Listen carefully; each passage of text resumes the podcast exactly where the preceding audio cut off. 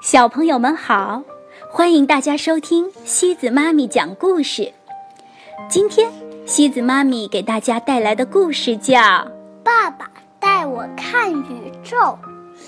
这个故事是由瑞典的乌尔夫·史塔克和艾娃·艾瑞克松共同创作的，由赵青翻译。有一天，爸爸说。他要带我去看宇宙，因为他觉得我已经长大了，可以去了。宇宙在哪儿？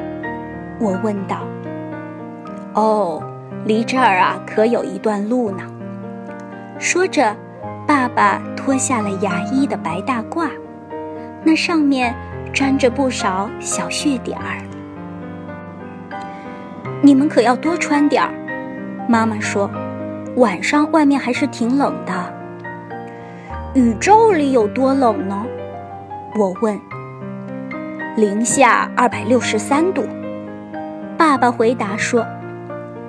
他穿上他的皮夹克，棕色高筒靴，戴上黑色贝雷帽。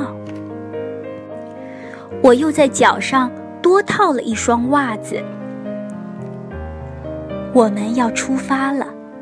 妈妈和我们拥抱，跟我们说再见。她说：“别回来的太晚啊。”我们沿着右边的矮墙走。爸爸拉着我的手，这样我就不会走丢了。爸爸迈的步子很大，而且他走路的时候喜欢抬头。看天上的云，爸爸总是这样。他说话的时候，有白烟从他嘴里冒出来，这叫哈气。他说，因为啊，嘴里呼出的气比外面的空气暖和。宇宙到底是什么？我问。啊，是所有的天地万物，爸爸说：“那里什么都有，宝贝儿。”我们一直往前走，直到脚下的路向左拐去。是那儿吗？我指着便利店问爸爸。“不是。”他说，“不过我们可以进去买些旅行食品。”什么是旅行食品？我问。就是郊游时需要的东西，爸爸说。他很清楚要买什么。帮我拿一包口香糖，爸爸对售货员说。您不要点别的吗？售货员问。天晚了，我们马上就要关门了。哦，不了，就要这个，爸爸说。我们走了很长时间，路过一个我以前去过的公园，但那里的戏水池已经关了。我们又路过了五金店，还有别的地方，鱼店也关门了。天慢慢黑下来了。我问爸爸。是不是快到了？爸爸问我：“你累了吗？”“嗯，不累。”我说：“嗯，我还是挺累的。”于是爸爸吹起了口哨，这样我们走起路来就轻松多了。口哨的旋律像一朵白云，在他黑色的贝雷帽上飘。我们要越过一条水沟。爸爸把我抱在怀里，这样我就不会把鞋袜弄湿了。现在我们差不多到了，爸爸说。这里一盏路灯都没有。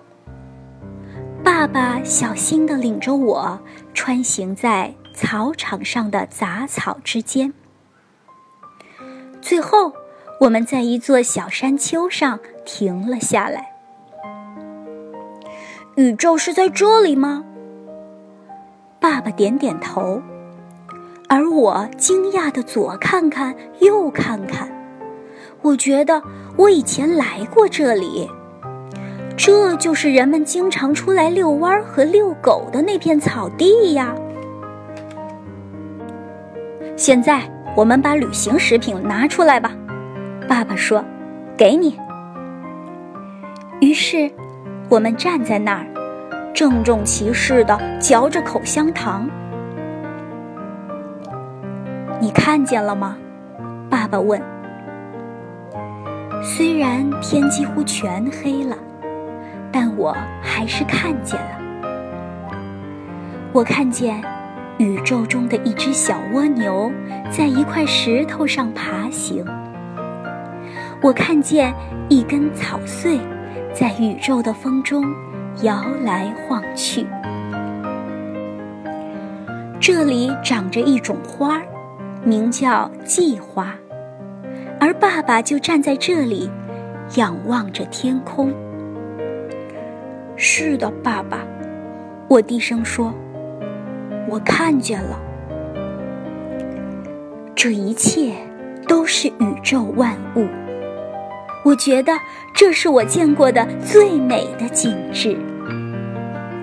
这时，爸爸看着我说：“别傻了，沃尔夫，你该仰起头看看天上。”我照爸爸说的抬起头，成千上万的星星在天上闪烁。爸爸一一指给我看。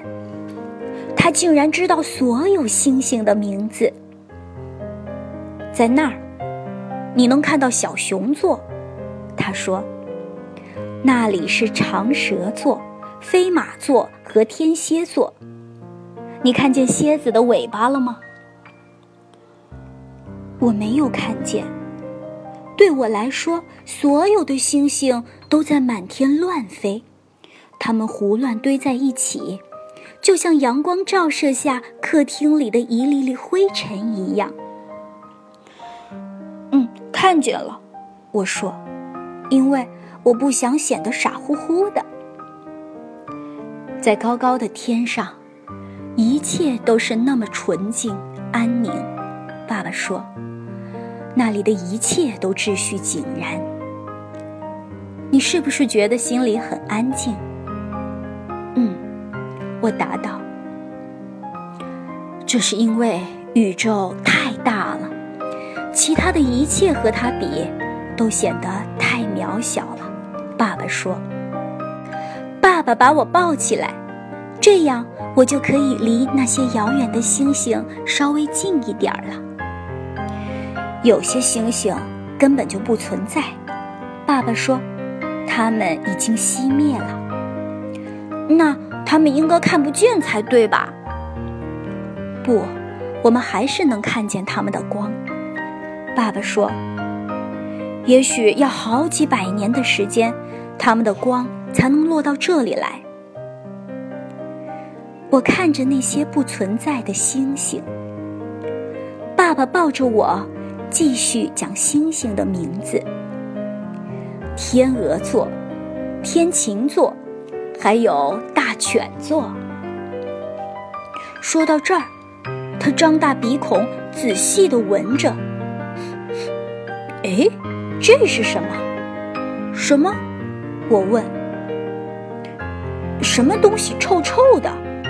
他用力吸了吸鼻子。我可知道，我知道爸爸踩到什么了，是大犬。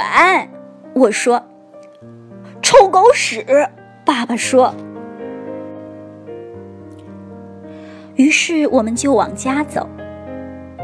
爸爸有点沮丧，他看着用草擦了半天的靴子，说：‘你肯定还要再长大一些。’